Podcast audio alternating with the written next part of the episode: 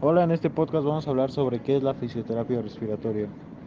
La fisioterapia respiratoria es una subespecialidad dentro de la fisioterapia enfocada a prevenir, tratar y estabilizar las disfunciones o alteraciones de la respiración.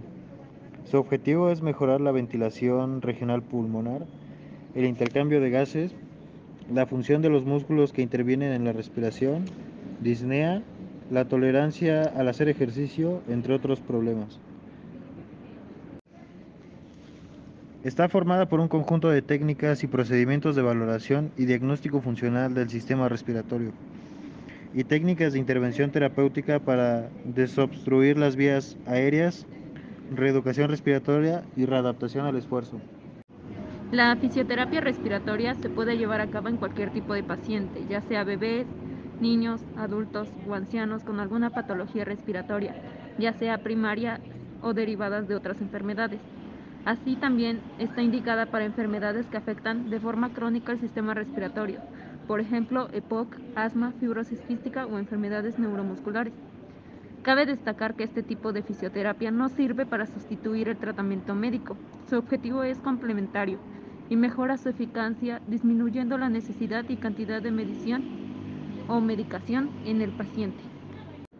Bueno, ¿en qué consiste la fisioterapia respiratoria? En esta existen varias técnicas, como por ejemplo el drenaje postural. Es la técnica preferida y mejor tolerada para eliminar las secreciones.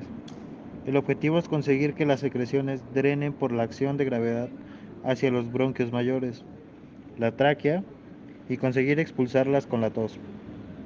Para realizar el drenaje postural se coloca al paciente en la posición adecuada, según la zona del pulmón que se debe drenar. Así, se suele colocar al paciente en posición de cúbito lateral y en sedestación antes de empezar la técnica. Es importante que el paciente sepa toser y respirar de forma profunda. No debe realizarse cuando el paciente haya comido recientemente. Igual, el control de la respiración o respiración diafragmática consiste en periodos de respiración lenta con relajación de los músculos accesorios respiratorios además de ventilación con el diafragma. Esto se intercala con técnicas más activas para permitir la recuperación y evitar el agotamiento del paciente. Otra de las técnicas son los ejercicios de expansión torácica. Se realizan con inspiraciones máximas sostenidas sobre una apnea breve. Al finalizarlas, se siguen con una expiración lenta pasiva. Con los niños pequeños se utiliza también el llanto y la risa. Otra maniobra que podemos implementar es la de percusión torácica. Estos son golpeteos repetidos. En lactantes se hace con la punta de los dedos y en personas mayores con la mano hueca. Otra es la vibración torácica. Se colocan las manos o las puntas de los dedos en la pared torácica y sin despegarlas se genera una vibración con la inspiración. La compresión torácica Hace más fácil la respiración al comprimir la caja torácica con el brazo. De esta forma se aplica presión sobre el esternón y en porciones inferiores y laterales del tórax. La tos provocada y dirigida normalmente es cuando se despega la mucosidad de la pared que desencadena la tos.